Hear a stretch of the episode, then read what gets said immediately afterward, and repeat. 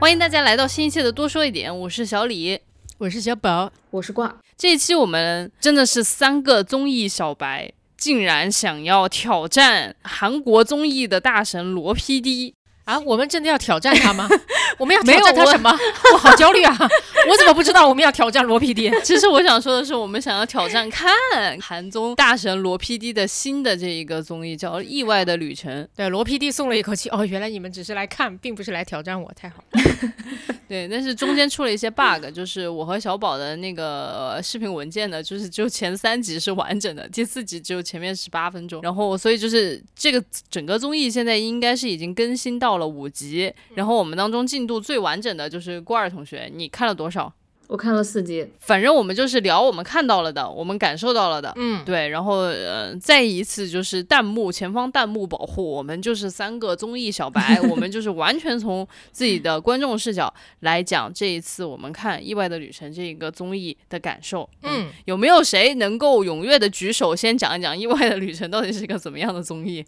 郭儿，你要不先介绍一下那里面人物的名字吧？我连人物的名字都记不清楚。我其实也不太记得名字，就是主角就是尹汝贞是吧？嗯，对是是是这么发音吗？是的 是的名字，因为每一版翻译都不太一样。嗯，还有他的假冒经纪人其实也是一个很有名的韩国演员，是李瑞镇是不是？对李瑞镇。OK，但主角就是这两个人。尹汝贞这次去 LA 去好莱坞，应该就是去给奥斯卡做颁奖。去年她是获了奥斯卡，对吧？然后她是获了奥斯卡的呃最佳女配角，嗯，对，然后今年她就是去对颁颁奖，同时其实她同期有在宣传她的一部最新电视剧叫《博青哥》，然后我是稍微讲一讲，就是我关注到博青哥呢，完全不是因为尹汝贞，是因为当年的韩剧男神李敏镐，就是我小李当年也是哈过他的，而且我哈他的时候，他还在演《花样男女》呢。我问过非常多的人，我说你们知道李敏镐吗？他们说知道啊，他继承者的时候很帅，然后再往前面一点，他们就说他城市猎人的时候很帅。我说哇靠，我真的是从花样男子巨俊表开始看的他，我真的是有一点上年纪了。好的，谢谢你的这个考古啊，真的是 我也是长知识了。谁呀、谁呀、谁呀、都是谁？你听你们说的时候，我脑海里就全部只有这个声音。嗯，好的，郭儿继续。啊，我这边就介绍完了，就是讲他们一行人一行人去 L A 连吃带玩儿，然后大概拍了一些尹汝贞就是参加访谈啊，然后颁奖仪式啊，然后还有各种和朋友相聚的一些片段吧。嗯其实就是这么一个内容，光听内容的话，大家都不会太想去看的。对，然后可能我在看这个东西的时候，我还看到了里面有另外一条线，因为我就我们有说到这个男主李瑞镇嘛，嗯他其实就是还有另外一条线，就是他不停的在 LV 各种啊不是什么 LV 什么东西，就是他不停的在 LA 去探店，就是一会儿去吃韩国的这个菜，一会儿去吃韩国的那个菜，然后一会儿又去环球影城玩儿，反正就是他就像一个当地的导游一样，就是带我们深入 LA。腹地，呃，这条线是比较独立的，我自己看下来感觉是这样子，我不知道你们有没有这样的感受。对我感受就是尹汝贞啊、要干活，那他这个假经纪人就自己出去玩了。嗯嗯，而且就是这个明显是有故事线在里面的哈。一开始他们凑到一起在这儿，然后尹汝贞就对这个李什么李瑞镇，李瑞镇就对李瑞镇有一些表演性质的不满意，对吧？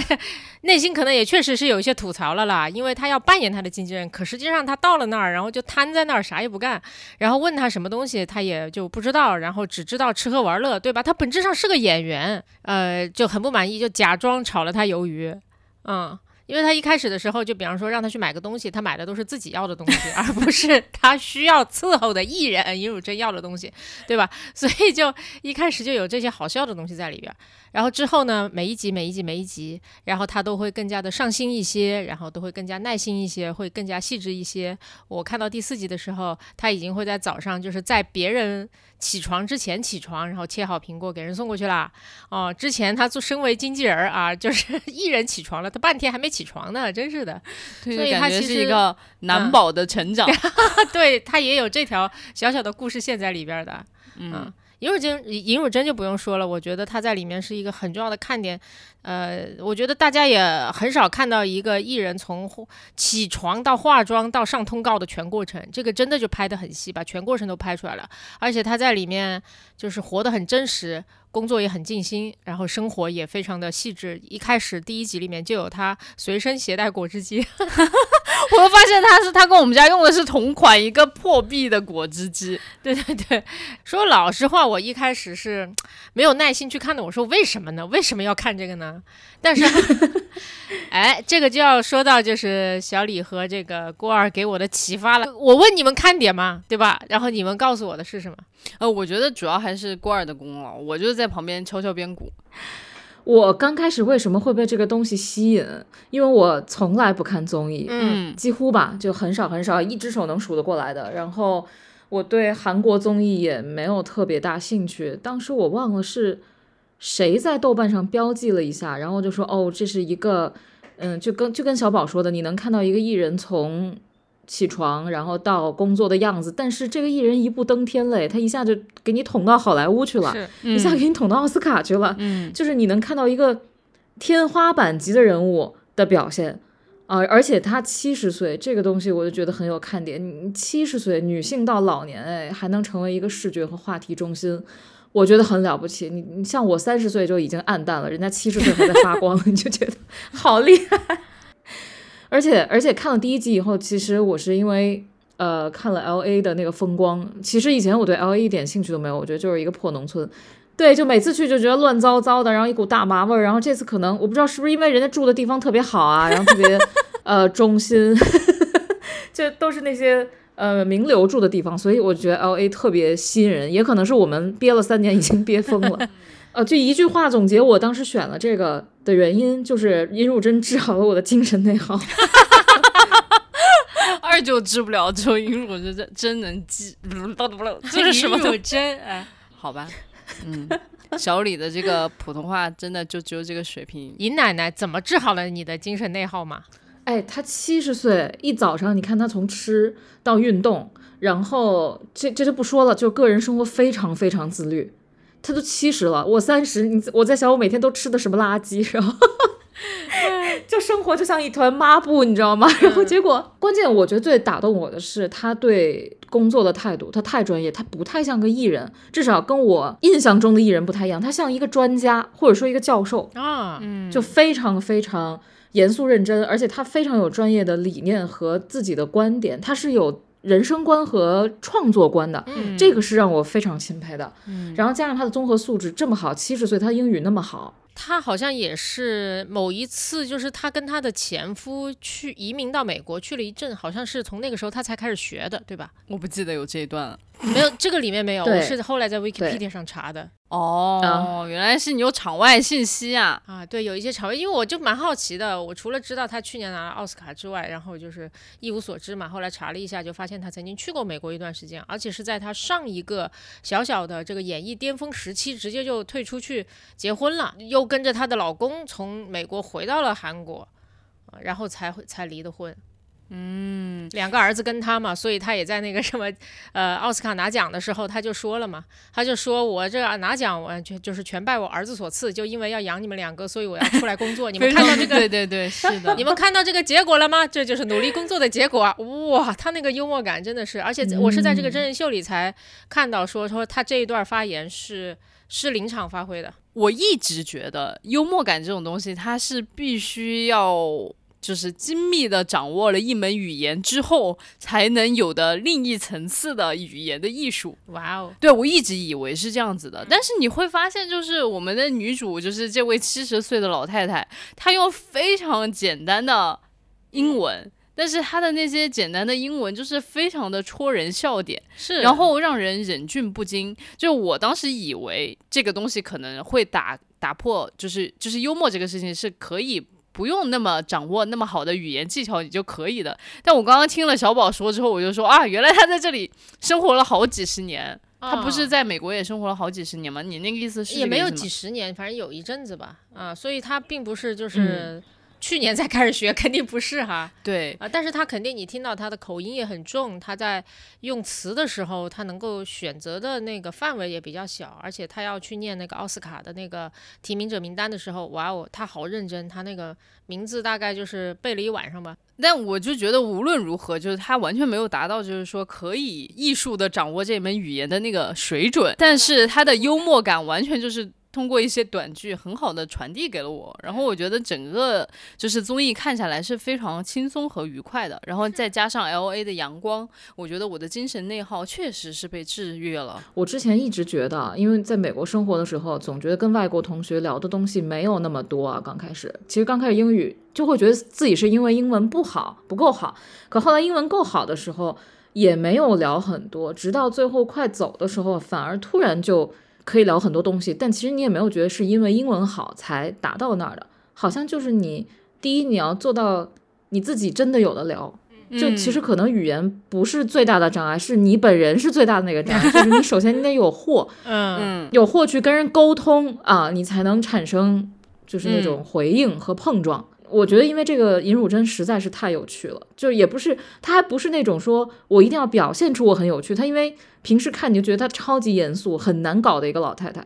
嗯，我是没有想到她的幽默感是这么自如，就是发自内心的，就感觉她人生她已经掌握的差不多了。嗯嗯，说到幽默感的话，其实啊，有很多该怎么说呢？就非英语母语的这些演员，其实他们在英文节目里面的幽默感都非常好。成龙之前哈。他在好莱坞也拍过很多电影嘛，然后经常上那边很多脱口秀节目。他是那脱口秀节目非常欢迎的一个嘉宾，就很神的。他有一次在那个节目上讲一个笑话，就是说他在打仗的在打架的时候拍那个尖峰时刻的时候伤了手，所以他那个手就一直肿，所以他就一一直就要敷药，并且就是要要自己给那个手指进行一些搓揉的动作啊。他就这样，然后他就说在飞机上躺着，他就盖着他那小毯子，并且在那个毯子下面一直搓他的手，你。知道那动作看上去有多猥琐吧？就那个手放在小腹附近，还一直搓手，而且他坐头等舱嘛，就躺那儿，然后在那休息，搓手、搓手、搓手。然后突然一个空姐过来就说：“啊，就是呃，Mr，对吧？”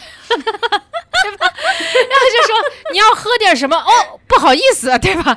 打扰了，打扰了，对不起，就退下了。然后他等那个空姐要走开的时候，他才反应过来，然后这到底怎么回事？然后他就灵机一动，站起来说：“这个小姐，我要一杯可乐。”哦，然后就，然后同时伸出了他那个肿着的手指，就一下解释了所有事情，然后就在这个脱口秀上，然后用不超过十句话把这一切都表演了出来。他基本上是用演的，嗯，所以我觉得其实刚刚小宝这个。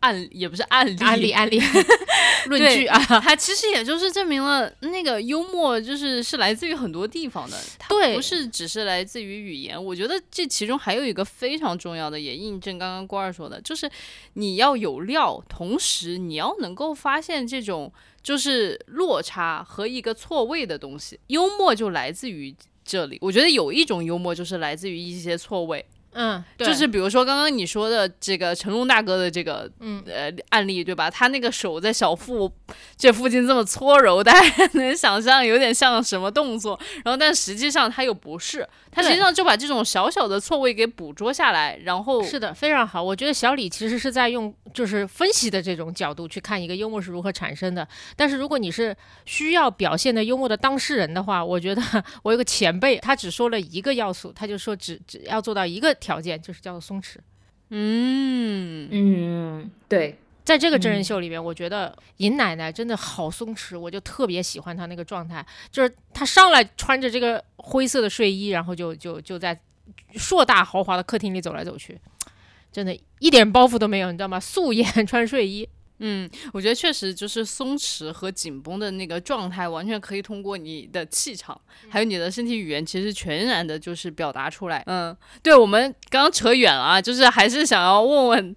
就是郭二和小宝，就是你们感受到尹奶奶的这个，就是比如说演艺观啊、世界观啊，她她她究竟是一个什么样子？能不能用一些具象的词语把它形容出来？他在那个拿奖的时候，他说了一些话哈，我觉得那些所有的话都代表了他个人。真的，你你知道吧？那些拿奖的时候，看上去他那种即兴发挥的东西，是特别能够代表个体的。人被逼急了，都一定讲的都是真话，你知道吗？所以他上来，他身为一个妈妈，逼急了，首先想到的就是儿子，对吧？如果相信他儿子，如果突然有一天要领奥斯卡，逼急了一定会说妈，就是这样。然后他说完他儿子之后，我觉得，我觉得那一段就特别真实。他就是一个需要工作的母亲，就是一个需要工作的母亲，并且兢兢业业的工作。然后后来他还说了一段，他就说对所有获得提名的女演员说：说我们演的是不同的电影，所以严格意义上上，我们绝对不是竞争者。我今天能拿这个奖，完全是幸运。实际上，我们所有人都是获奖者。哇，这段话很感人。那个镜头扫到其他人的时候，我看到那些女演员们，当然我不排除有表演成分，反正就捂着自己的胸口说：“ 哦，嗯，very American，对，very American。”然后在这个真人秀里面，我觉得这一切的过程就是在印证他在那最闪亮的两五分钟里面是个什么样的人。就完全印证了，他就是这样真实的人，然后他就是这样就是工作非常努力的人，对不对？然后他就是看待所有人都非常平等的人。哇哦，哎，听你讲完，我突然觉得罗 PD 好浪漫哦。啊，又怎么了？就是因为他实际上就好像是用这个。综艺为这个尹奶奶写了一首诗，也不是一首诗，就有点像一个论文，还是诗可能比较浪漫一点。个论文，对，大概就是说我们看到了一个论点，就是尹奶奶她是这样的人，然后接下来她就开始用每一集的分级开始展开，然后就不断的来印证你刚刚说的，就是你其实看到的她的三观到底是怎么样。哎，很有道理，我觉得罗 PT 真的是他很擅长发现一个人，嗯嗯。我觉得罗 PD 很厉害的点在于，他找到了这个这个是尹奶奶，你知道吗？就是可能换一个别人就不行，对，因为这个人足够的强，他活得足够的长，然后足够有故事。就是你找一个七十岁的奶奶穿着灰睡衣在家里，这种事情很稀松平常，但是你无法想象她化了妆出门就要上奥斯卡的这个颁奖台，但是回家她还是那个灰衣服奶奶，就是这种反差，我觉得太大了，她太。他太强了，而且他很向上，他能拎着这个节目往前走。嗯，我觉得这个是作为一个 PD 他最厉害的地方，就是让人去带这个综艺，而不是去综艺去拖那个人，就会呃减少很多辛苦和设计。我觉得他的生活态度特别厉害，嗯，就感觉他不是一个，就至少表面上感觉他不是一个很爱幻想、沉浸在情绪波动中的女性。嗯，就是工作的时候会完全沉浸于工作。然后吃饭的时候会完全沉浸于吃饭，你能明显的看到，就是他很享受。然后他自己还会做出非常多很主动的行为，比如说邀请老朋友来。对。然后大家都不太避讳在这个摄像机，你看都是他的朋友挺普通的，但都不太避讳在摄像机前露出自己真实一面。我觉得这一点还是挺挺意外的。我觉得这个旅程，他这个意外的旅程，我不知道是对谁意外啊？我觉得反正对我一个观众来说，我觉得意外的点特别多。嗯。确实是，哎，但是刚刚郭儿你说他的朋友都挺普通的，你是指他们的面相普通，还是说 他们？对对对，面相普通，面相普通。对，因为因为刚郭儿刚好说到朋友嘛，然后其实真的就是尹奶奶身边的朋友，我觉得完全不普通。其中第二集的时候就有一个叫镜子啊。其实我们也可以叫她奶奶了，也是六十八岁还是多少岁了？以我的年龄来看，叫阿姨比较合适。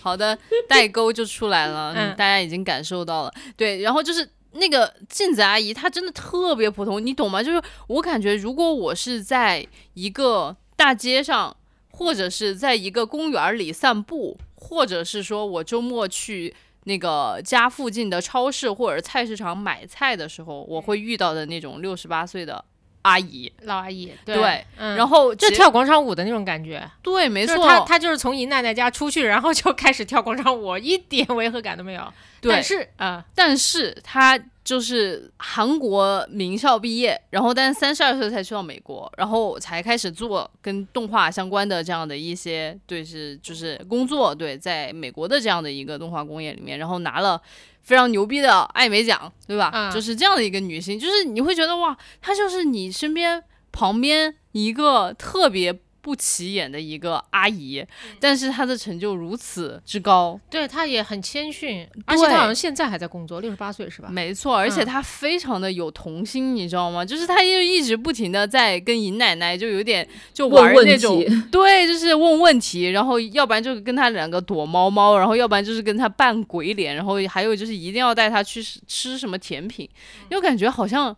岁月给这两个人非常大的恩赐，就是在他们的脑子里面没有留下什么岁月的刻痕，他们就还是像一个小朋友一样。虽然当然在脸上有很多刻痕了，就是都有很多这种皱纹，但是在脑子里面好像就是一点刻痕都没有留下。嗯，就还是特别天真、特别浪漫、特别对这个世界好奇的这样的一个状态。好羡慕他们的这种生命状态。嗯，还有一个奶奶叫什么来着？还有叫阿姨花粉红，红，这确定不是网名吗？这个 这个昵称昵称，昵称，因为这个阿姨就是很长，就是就是穿的很 fancy，她有这么酷炫一个网名，我觉得也接受哈。嗯，对。她应该就属于闺蜜的类型了吧？就干什么都陪着，对吧？对是的，嗯甚至还可以一起睡觉。有一个小小的细节，我不知道你们当时有没有记得，就是她说花粉蝶来了之后，她然后尹奶奶就说我要跟她一起睡，啊然后结果那个呃。男经纪人就跟他说：“他说你们可以一起睡没问题，呃，但这里的厕所很大，但是没有门。啊对他的那个主卧应该是那种对通的，但是尹奶奶说：“哦，it's okay，就是大概是说我们俩没关系，就是厕所没门都没关系的这样的一个关系。”我就觉得那一句话就一下点出来了他们两个之间非常紧密的那种关系。但是也但是也很好笑，就是那个花粉红和尹奶奶在一起睡的时候，中间还是要堆了很多枕头，你们看到了吗？呃，对对对，有看到。哎，就觉得这种老姐妹淘还是挺好的。对老姐妹，而且就是奥斯卡颁奖的时候，那个花粉红奶奶也在现，我叫她花粉红奶奶真的很拗口，反正她也在现场吧。这真的就是一个特别特别好的情绪支持的人，我就觉得这两个奶奶对于尹云尹奶奶来讲是都是特别好的朋友，但是就是有不太一样的角色。嗯，我觉得很有意思的是，他们两个就是在外形和在个性上面应该都是有非常大的差异的。这样两个人，就是一个是属于那种特别精致、特别花花粉红奶奶是化妆对穿的就是像明星一样，对，然后一个就是非常的 chill，非常的就是我感觉 他要是在在北京，他真的是能够穿个拖拉板儿就上街的那种感觉。就很有意思的是，我觉得他其实就是接纳他身边存在不就是各种各样的朋友在他身边。我说现在就是因为大家都在。呃，怎么说呢？大家可能都过两点一线的生活，对吧？你要不然就是上班，要不然就回家。然后其实你很难遇到一些生活当中很多多姿多彩的人。然后你会发现，久而久之，你的朋友可能就会特别固定的一种类型，就是可能你在某一个聚会上面认识的一个人，然后他给你介绍了跟他差不多这样的人，然后你们就是一群朋友。但很少有那种就是拥有非常多种多样的、很稀奇古怪的，然后参差有趣的这样的朋友圈子的人，因为我觉得。我们现在的这种工作节奏和生活节奏，好像就注定了我们拥有那样的朋友圈会比较难。哎，我那那我想问一下，那郭二，你的朋友圈大概是个什么状态？其实核心想问的是，假如哈，假如你到七老八十的时候，也有那么两三个老姐妹，你想象当中她们是什么样子？不说是谁吧，嗯，是什么样子？小宝，你这是在 感觉你在邀请我说，嗯，就是你们，哦，不不，大可不必，大可不必。没有没有开玩笑。我是我看了他的这两个朋友以后，我觉得心态放松了很多，因为我朋友不是很多，啊人不能叫不是很多，就非常少。我会觉得，即便对于一个拿奥斯卡的明星来说，到了这个年岁，他身边也就两个重要的人，而且都不是圈子里的，嗯，嗯，我就觉得，哎，这个好像给了我一个启示。呃，你有两个两三个圈外好友就够了。哎，有 道理。就是可能到七十岁精力就更少，会，呃，不会放太多精力在身边人，所以你身边人你弄二三十个其实没有意义了，你你可能对你最重要的就是那么零星几个。这个是对我的一个启示，让我松了一口气。就是你不受欢迎也没关系，人家奥斯卡明星也只有两三个，这种感觉。完了，完了，我跟郭儿想的完全不一样。我想的是，啊我想的是他有很多层次的朋友，很多多样的朋友。然后，但是第二集里面只是重点的拍了他们两个因。为他们在美国嘛，对对对，哦这样我想的是这个。就是她在美国都有两个这么好的闺蜜，对不对？所以她应该有很多朋友才对，在每个国家有俩，开玩笑。好的好的，过儿继续。没有，就他朋友让我也看到了，呃，很羡慕的一点，就是在这种环境下，大家的个性真的被保护的很好。嗯大家不会千篇一律，嗯，这个是我觉得非常非常触动的吧。嗯，嗯对，就我觉得看真人秀节目，总有一就是我是忍不住思考，看真人秀节目啊，到底能获得啥？就尤其我在看第一集的时候，就充满着这种脑海里的 OS，我图了个啥？我图了个啥？看到后面，我慢慢还是有些感受，就是像你刚才说的，就是在他们身上看到一种生活的可能性吧。嗯啊，就觉得自己到如果哈，就假如自己到七十岁的时候也能像这样子，该多好！那有人能做得到，也许我们也能做得到。嗯，这才是解决精神内耗的 方法吧？一看就是还有盼头，对，有盼头才有解决精神内耗的这个可能啊。对对对，而且我很羡慕，就是尹奶奶和她的那个朋友中间有一个很重要的点，就是到了七老八十，还是可以互相的启发，和还是可以成为彼此精神的支柱和，我觉得应该叫做灯塔吧，就是那个镜子奶奶，嗯。镜子奶奶她说的太关键了，嗯，就叫做到七老八十，或者在任何的年龄阶段或者时空下吧，就都要互相启发。对，我觉得人不能只有互相安慰，好吗？啊，对对对对对，就不能你你惨，我告诉你，我比你更惨，有安慰到你吗？就不能这样啊，就不至少不能老这样吧。对对对，互相启发真的太重要了。嗯，因为我印象当中很深刻，就是镜子奶奶，她其实自己也已经非常的有成就了，对吧？然后她，但是她还是在接受采访的时候就会说，她说随着我们的年纪越来越大，我们的人生渐渐失去目标。哎，但汝珍姐让我们看到了实现梦想、实现理想永远都不显老。哇哦，对我就觉得哇，这个真的是非常的鼓舞人，就是我。真的有的时候就在想，此刻我就不想工作了，呃，然后我也是一只没有梦想的，我是一条没有梦想的咸鱼，就是那种感觉啊。然后，但是看到这个东西了之后，你会觉得，哎。我还要再花一点时间，再找一找我的梦想是什么，我的理想是什么。因为我看到他们真正为自己的梦想和理想，呃，攒劲和不断的向那个前面去迈进的时候，我觉得他们真的是生命非常的有生命力的存在。你并不会觉得他们两个因为一个六十八岁，一个七十好几了，然后你就会觉得他们垂垂老矣。没有，我在他们身上看到了非常强的活力，对这种生命活力。所以我当时就有一种强烈的感觉，生命活力跟年龄长还是年龄小。没有关系，就是你到底心中还有没有那种你想要去追寻、你想要去实现的东西，这个可能才是生命活力之来源。哇，要给你鼓个掌呢，上了个价值。就我觉得他们能互相启发的一个原因，也是因为他们都很强。嗯，就如果他们层次差距非常非常大的话，我觉得可能也很难做到这点。虽然这个话不是很政治正确，但我觉得因为这几个奶奶真的很强。嗯，画粉红奶奶是干嘛的呀？不知道，但是感觉一个家境优渥的退休人士，对，就感觉经济条件非常好。嗯，但她肯定也是就是是一个优雅的，然后能够很好的支持到她的闺蜜的这么个状态呗。嗯，她就一看是那种教养非常好的老太太，因为在尹汝贞第一次得奖的时候，她在电视机前就流流眼泪，嗯，因为她是一个话挺少的人，嗯，她就一下就哭了。对，好像而且她还有说就抱着她的儿子在哭。对对对，而且我觉得吧，我觉得特别厉害的一点啊，我不知道镜子是什么情况，但我感觉尹汝贞给我一种感觉是，嗯，不是那种 dream big 那种人，就是说不会说我有一个梦想是我拿奥斯卡，他好像不太是这种，他好像就是说我要把这部戏演好，我要不把下一部戏演好，我要把每一个对接的工作做好，嗯，然后啊有一天。这个梯子突然就长到了奥斯卡的那个领奖台上，我就觉得非常了不起。嗯，我也有这种感觉，就是他身上展现出来的那种气质是那种不疾不徐的。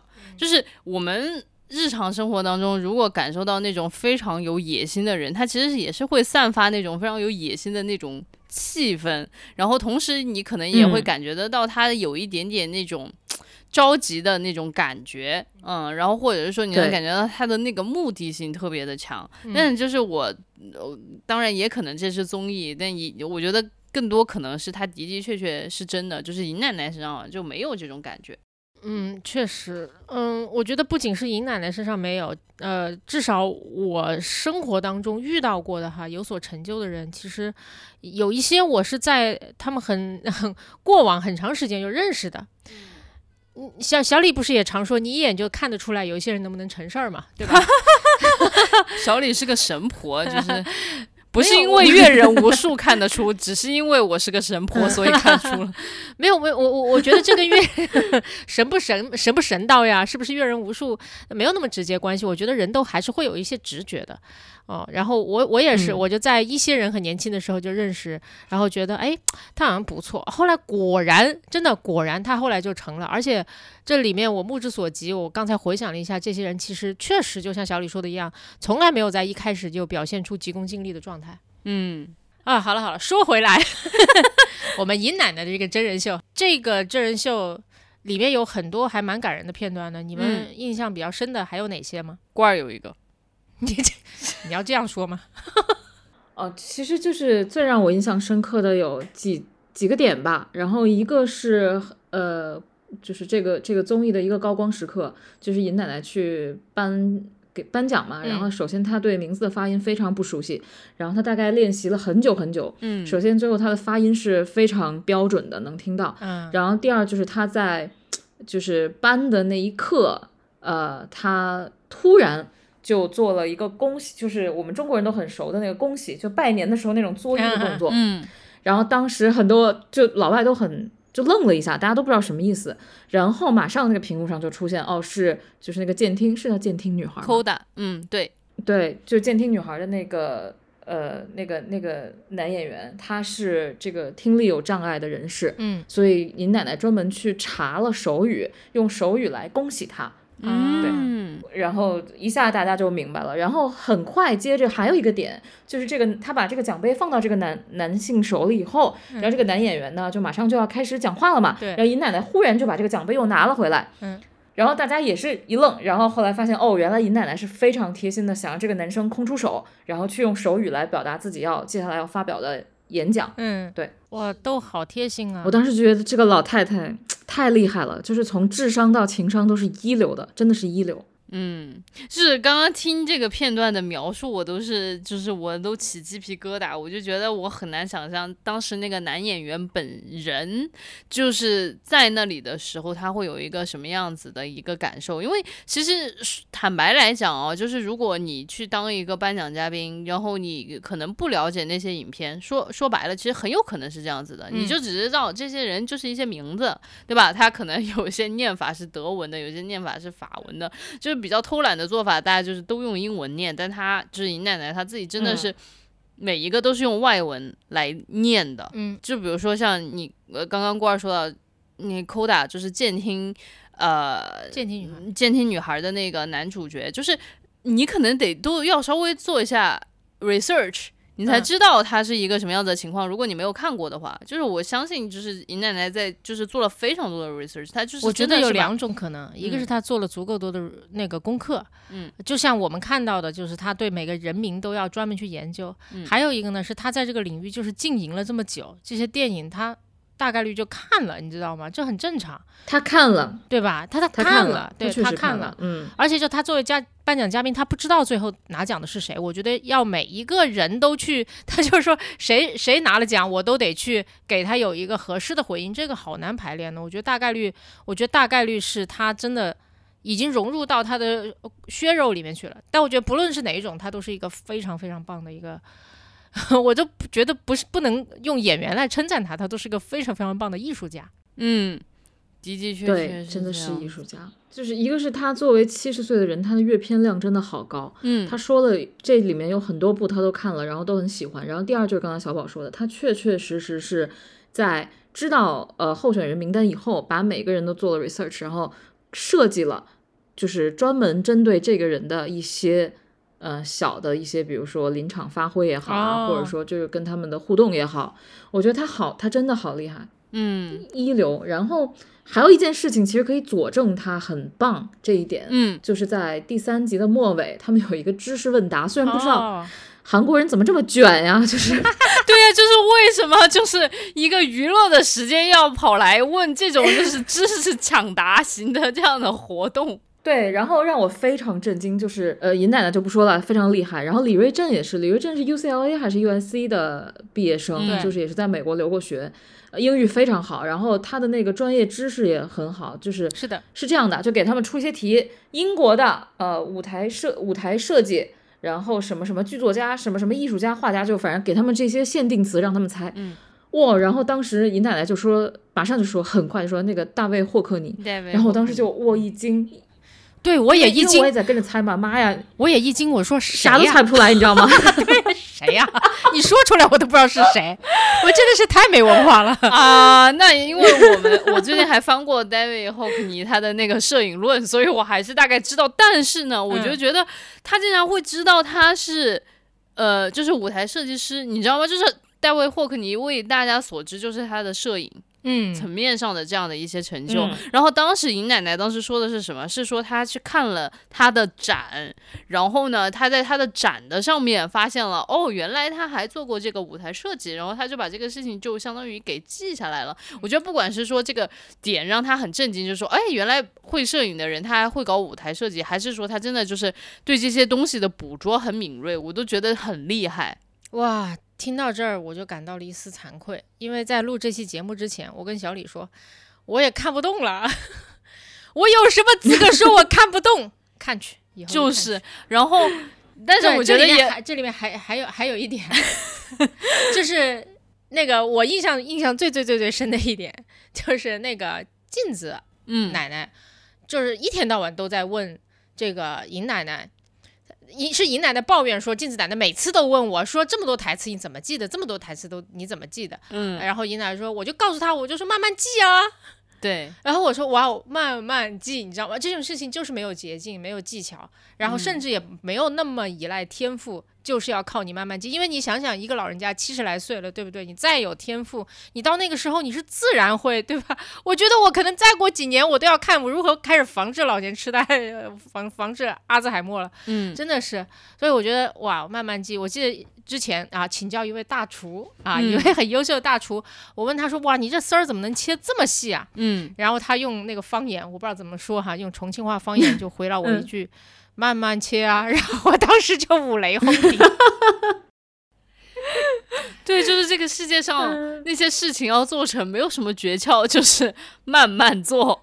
我的天哪，就对，有一种禅宗的那种感觉。你们讲的都是真的，在这个综艺里面感受到的非常多的人生哲理的部分。是但是我感受到的是另外一个小细节，就是他们带着尹奶奶要去拍杂志的封面，嗯，就是。他们去拍那个就是一个杂志封面的那个拍摄的时候，他们在说做这个图像的 creative 的时候，他说不想给姨奶奶拍那种非常时髦的东西，他想要拍一个非常 timeless，就是你十年之后可能看这个片子，你依旧觉得它很棒。然后当时我就真的就是在努力在想，我就说我们国内非常多的时尚杂志的那些封面，经不经得起这样子的审视？嗯就是有我不知道你们有没有看什么 Go Go Boy 的公众号，就我很喜欢看他的公众号，有的时候他真的会把十年之前的那些杂志 封面 翻出来，现在来贴上。看过，对，就是你看到真的就觉得让人太震惊了，你懂吗？嗯然后现在已经会变成那些明星的黑料了。对，就是真的会变成明星的黑料，还有那种什么十年穿衣史的进化，就十年之前，我相信他十年之前穿成那个样子，去某一个颁奖典礼，当时也会觉得他很潮。嗯，我我感觉啊，他应该还是觉得挺潮的。然后到十年之后来看，你真的就是非常的叫什么不入流不入史，对，然后就是一个巨大的经纪人想帮你把这个硬盘烧掉的那种东西。对，但是我就想了一下，就是他当时在说拍尹奶奶那个 timeless，对我对这个词印象很深刻。对我就是想象了一下，我说如果这个片子十年前出来和十年后出来，我感觉它都是一个非常非常漂亮的，就是能够体现它本真的美的这样的一个东西，我就很佩服，就是说他们搞这种创意工作的，就我觉得在美国的那个整个非常完整的工业娱乐体系里面，嗯，他其实每一个人真的都是各司其职，然后啊他也能够在里面发挥他自己的某部分的这样的一个创造力。嗯嗯，它不是一个就是说，哎，今年你要拍他，对吧？就是你要把最时尚的东西往他身上塞，而是他那个搞图像创意的那个人，他有他自己的一些想法，然后而且你会发现他真的拍出来了之后，就是非常的契合当下他被拍摄的这一个对象。嗯，我发现小李对这个非常棒的专业人士是特别崇敬的。嗯嗯，对呀、对，对呀、对呀、我就觉得他们好让我厉害由此想到你在日常生活中都遭遇了什么？什么？我没有遭遇什么，我身边都是非常厉害的专业人士，是小李不配。好了好了，对，哦然后我嗯我就很羡慕，然后我就觉得他嗯就是好像我们看起来拍照是一件很稀松平常的事情，你只要其实我觉得任何事情你没有钻研进去之前，你就是潦潦草草的看，你都会觉得这个东西很简单。嗯，其实没有，其实没有，就是包括给姨奶奶挑的那多少套的服装，然后嗯她的配饰，然后她就是穿成那个样子的时候，她需要表达出来一个什么样子的面部表情。我觉得这些东西都是经过非常精心的设计，对，然后才能够这么好的表达出来的。这不仅有精心设计，也有很多现场的这个跟跟当事人的碰撞嗯啊，包括我非常欣赏摄影师，就是那种拍了几张之后，然后觉得哎有了，好下一套，十分钟不到。真的很嗯快，那么嗯其他所有的工作人员都在很钦佩，就说哦很快啊，我这这是对自己的工作也非常有自信的一种表现，你知道吗？嗯啊，我不需要拖完那个时间。虽然我 mark 你了四个小时，但我要是能够三小时、两小时做完的话，嗯，我们就快点收工，不好吗？嗯，嗯非常欣赏。松弛，我就觉得这里里里面这些人是松弛的。你要说到这里面美国娱乐工业的那个专业性，嗯，我就觉得哇哦，呃，你记得他上那个一个脱口秀节目嘛，对吧就是那个 Kelly Clarkson，？Yes，呃，然后他这个节目都不算是美国最顶级的这个脱口秀节目了，应该是。然后在那里面，他前面是那个那个 Daniel，Daniel Clegg，呃，然后你就发现哈，一个个上去就是上通告嘛，就十五分钟访谈就下来了。第一，他们就是真的十五分钟访谈，然后就下来了。嗯那我估计嗯剪出去也就十多，也是十多分钟，你知道吗？嗯就是那个非常的非常的有效率，没有什么废话，并且就是他们坐在那个休息室，我就那个那个韩韩国的就是罗 PD 都惊诧了，说这是什么？呃，他们那那个桌上放了一个非常精美的袋子，上面有这个主持人的签名儿的和主持人亲手写的一张小卡片，就说啊，嗯我非常那个期待待会儿和你的那个见面，然后嗯里面有很多精美的小礼物，有红酒、白白酒啊什么的东西吧。嗯就总之呢，就是其实我相信他们在。我相信那个尹奶奶在走上台跟那个主持人拥抱之前，是完全没有见过这个主持人的。嗯但他们拥抱的那一刻的那种，哇，我见到你好亲切的感觉，就是由前面这一系列的细节所堆积起来的，你知道吗？嗯所以我就很钦佩他嗯们，这个是叫做情绪劳动，可以做到极致，真的是把情绪劳动做到了极致。对对对对，对，其实我感觉很多东西就是你自发的愿意为之转发也好，你自发的愿意把这个东西分享给别人，其实就是某一刻你的情绪到位了。你把那个情绪烘托到那个部分之后，就是人才会真的是自愿的为你转发，自愿的嗯为你。其实呃说白了，那些东西都是一些很小、很小、很小的细节，但是其实真的是要你花精力和花时间去好好的设计的。对，嗯，当然，我觉得这个也很有意思，就是他把这一切全部都拍得很好，展现给大家了之后，其实他又花了另外一个情节来消解这一切，就是有一个拍呃呃恐怖电影的导演上门来拜访尹奶奶。尹奶奶，然后他就不停的在说，他说：“哎呀，你在美国，就是尤其在 L A 这个地方，其实大家都会说 amazing amazing oh、y o u are so amazing。”然后他们其实也把这种就是所有的这个呃设置啊，这些就是赞扬啊，都已经变成城市化的这一部分，也消解了一部分他的对，也展现了出来。所以我就觉得很有意思，就整个节目挺立体的。是的，是的。嗯，但我但我我也不得不说一句哈，就是我宁愿生活在一个赞美城市化的世界，不要生活在一个批判城市化的世界，好累啊！我说我说他那个导演讲的非常好笑啊，就是因为他是他自己是纽约人嘛，然后他就讲在纽约的时候，大家就会说就让你滚蛋就滚蛋了，就是很刻薄对。然后你到 L A 就会非常开心。对，是这样的。那那时候我们都很喜欢跟加州同学一起玩，因为感觉加州同学脑袋空空，然后特别阳光，就感觉很轻松。真的，自然环境对人的影响很大哦。嗯，就是大家如果现在感觉到不太开心的话，可以去大理啊，就是可以去海边，对，三亚就先不要去了啊。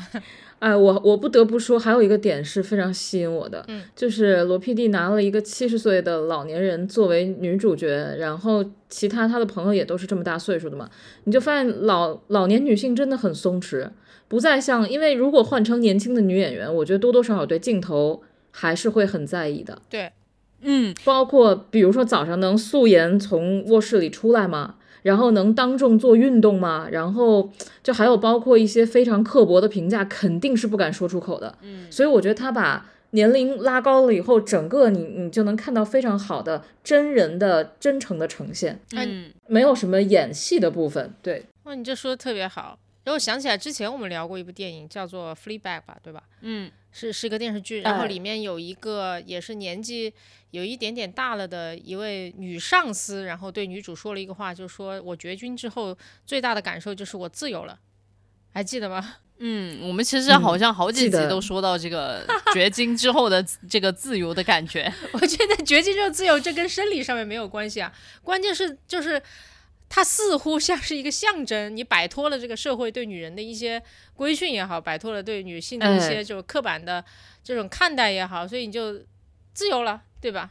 嗯，然后，但我也很想问，就是说，年轻女性的这种，就是我觉得年轻的女演员吧，这种对镜头的忌惮和在里面必须要表演一个自己的这种压力，究竟是从何而来的？其实我觉得不光是女演员吧，稍微年轻一点的女性，包括我们自己，呃，我不知道小李在职场上会不会非常注意自己的形象。有的时候，我觉得我还蛮在意的。我已经算很邋遢了，但是我都觉得有的时候不得不稍微注意一下自己的形象，也会为此而困扰。对我就觉得，因为你还。你你首先被定义为女性，不管你自己认不认为你是女性，你被定义为女性，你就是活在凝视下面的。嗯你你就是会被套在社会的很多嗯标准的那个壳子里面去评论的，你是被评论的那一个客体，所以你就会你就会感到紧张啊，或者会不自觉，因为你即便再清醒，你是活在这个系统里的嘛，嗯你就会不自觉的把自己带到那个东西里面去比较，你就会很焦虑，产生一些啊、比如说呃，举个非常好笑的例子啊，就是异性恋呃里面经常会有说他不爱我，对吧？就是他爱不爱我，每天大概就是这种。嗯，会非常难受。嗯我觉得女演员其实跟更女性，因为年龄吧，对，会更。呃，我刚才你在说的时候，就是说到开头的时候，你说不知道小李有没有这种感觉，然后小李就 在话筒后冷笑了一下。来，我们有请小李说一下为什么你要笑，是不是因为你来了北京之后也就放飞自我了？对，我觉得环境还是挺挺造人的。就是比如说我之前在上海的时候，哇，那你真的就是每天你都得化妆去上班，你知道吧？就是夏天都那个粉底都会闷痘儿，你还是得要化妆，因为你觉得你身边的人都太精致、太漂亮了。然后你要是不化妆，你就感觉自己就是很奇怪。对，然后我觉得其实很多韩国女生也有这样子的问题。嗯我有听过，就是去韩国留学的朋友就说，你们就是早上起来必须很早起来洗头、化妆，就是弄捯饬自己。你自己嗯没化妆，你是不能出去的。然后包括我之前在意大利佛罗伦萨旅游的时候，我也真的是遇到那种韩国女生，我没见过她们素颜，就每天早上起的比鸡早，然后我才起来，她们已经全妆上了，你知道吗？就我就是想说，哇，旅游都这么不松不松弛，对，就是我感觉他们那个整个社会还是有这种氛围。然后来北京了之后轻松了很多，但是我依旧还是有，就是嗯刚刚郭儿说的这一个。因为我稍微真的是胖一点点，我会很焦虑。啊，我会非常焦虑，我就会觉得，哎呀，我肚子上的肥肉，我手臂上的肥肉，就是我会很焦虑这种东西，而且焦虑到睡不着觉。啊，啊，真的会有这种，而且我就是。没有，我是说真的，就是你会焦虑到有点心情不好，哦就是真的会，就你你真的就会这种，我懂嗯然后就会开始厌弃自己，然后但是我觉得就是当然，比如说很多流行语都会说，就是爱你自己的身体，对吧？就是你你 you are what 太难了。对，就是当真正你面临这种挑战的时候，你就会知道那种整个社会对你的规训是有多么的根深蒂固。是就是身边一两个人跟你说没关系，我们爱你身上游泳圈屁嘞，就是没有用。就你在内心的深处的深处，就有一个声音在狂喊：“你真就是你真肥，你赶紧给我，你赶紧给我瘦下来。”就是真的会有，嗯。我我觉得非常坦白的分享这种感受，去年我一百三十斤的时候，我跟你说完全不在乎别人的眼光，因为你知道你无药可救，你知道吗？就然后今年 今年瘦下来二十斤以后，完了就每天都在上秤。其实，在一百三的时候，我是从来没有上过秤的。然后直到体检的时候，大夫说你要完蛋了，然后这个时候才上秤。但是今然后今年减掉二十斤以后，就发现天天你都想上秤，因为你就觉得哦，这个肉再长回来怎么办？你知道吗？就是非常紧张。我特别理解小李，而且而且最恐怖的一点就是，你能从你爱人的眼睛里看出来，就是他嘴上虽然说是没关系，我爱所有样子你，但是眼睛里说心想是个肥婆，你知道吗？就是很伤人哎，此处艾特老张，疯狂艾。真的很伤心，我就觉得我这么一个性别认知有障碍的人，我都会为此深夜落泪，你知道吗？对，哎，压力太大了。嗯，所以小宝，你完全没有这种压力吗？我刚才就想问，你们应该没有人关心我有没有容貌焦虑吧？看你这样子，你有容貌焦虑都不至于此。有吧，有吧？我觉得就是我们不是老说小宝是小黑人吗？就是说到这一点的时候，他真的会有一点焦虑。来谈谈你的。我最近去了趟云南，然后在那个跟大家拍照的时候，发现我真他妈黑呀，就是快看不见了。而且我发现我这不知道什么，可能我脑门儿，我脑门儿本来就不小哈，然后我脑门儿都很黑，然后就 是不是从风水的角度来讲不是很好啊？你不要说脑门儿，你那个时候要说的话，你就得说是印堂。印堂就是脑门嘛，对不对？对，我就说，如果你要说风水角度不好，你就 别说它是脑门了，你要说是印堂。那印堂这个事情嘛，就那黑人怎么办呢？对吧？呃，算了算了，这个这个我后来就是确实，我我看到大家的合照，就发现我脑门好黑啊，就好奇怪。就这个，我后来想了，就说，哎，那我下次剪头发把刘海留一点。呃，这这我已经尽力了，大概就到这儿吧。嗯，所以你其实没有什么焦虑啊。嗯。嗯，也没有很坦然吧，都要剪刘海了。没有，对，也没有很坦然，但也不是特别焦虑吧。就是我就觉得可以少看两眼，就不焦虑了。嗯，但我不知道你们看那个里面就是。就是看这个综艺里面啊，你就觉得除了年龄长上来之后，他可以抛掉这么多的东西。哎，说老实话，我就我我自己看的感觉是，也许我们比我们想象的更自由。怎么说呢？就是尹奶奶其实她好多时候没化妆嘛，在家里躺着的时候，刚从卧室里出来的时候，包括呃她逛街的时候，可能化化点淡妆哈。嗯，你已经看习惯了，然后接下来她要去参加颁奖典礼，哇，我化了个全妆，你就会觉得我的天，嗯嗯，对。这其实，我我觉得人要制造点落差感，然后才会有惊喜。平时就那么精致，干嘛呢？对不对？就应该把自己最美好的状态，然后留在刀刃上。平时颓废一点没关系啊，放松放松。嗯，好吧，谢谢你给大家的这一记心灵马杀鸡啊，谢谢啊。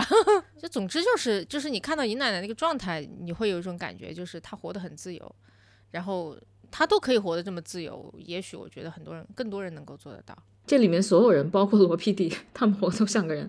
我我我觉得这个价值观实在没法往里就是深讲了。对，大家体会一下，环境不一样嘛。嗯，对，大家体会一下。嗯，好呀。那我觉得就是在本期节目的最后的最后，我觉得我给到了我自己年度金句，就是祝大家活得像个人。哎呀，这怎么像个骂人的话呢？我还记得小宝有一年过生日，你知道吗？就是他的一个朋友送给他一个蛋糕，然后呢，他那个蛋糕上面就写了“做个人吧”。啊，这真是一个美好的祝福呢。对，我真的觉得现在想起来，真的就是一个美好的祝福。没有，我觉得我们祝大家就是多少活得自由一些吧。嗯嗯，一个很审慎的祝福呢。嗯，在做在自由的同时，不要忘了做人。谢谢。我我觉得，我觉得做个人哈，真的是自由的前提。嗯。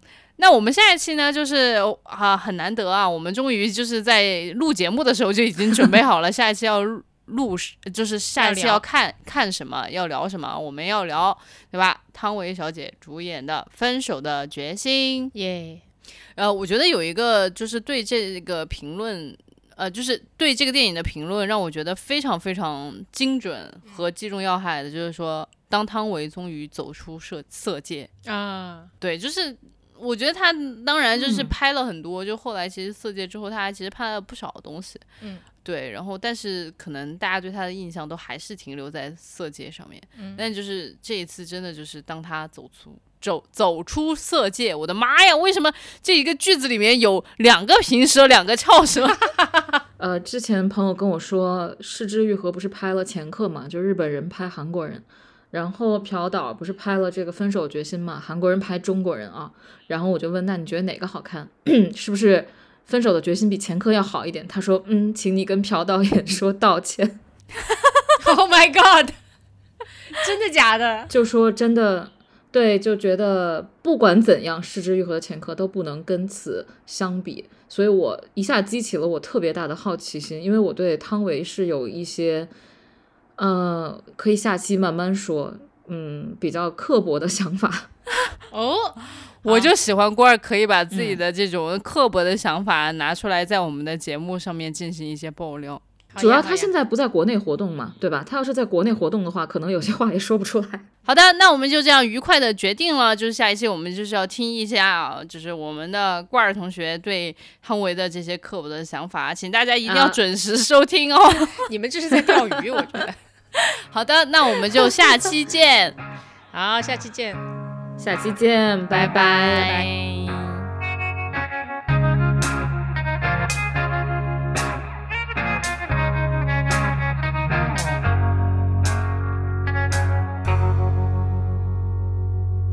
I can't stop myself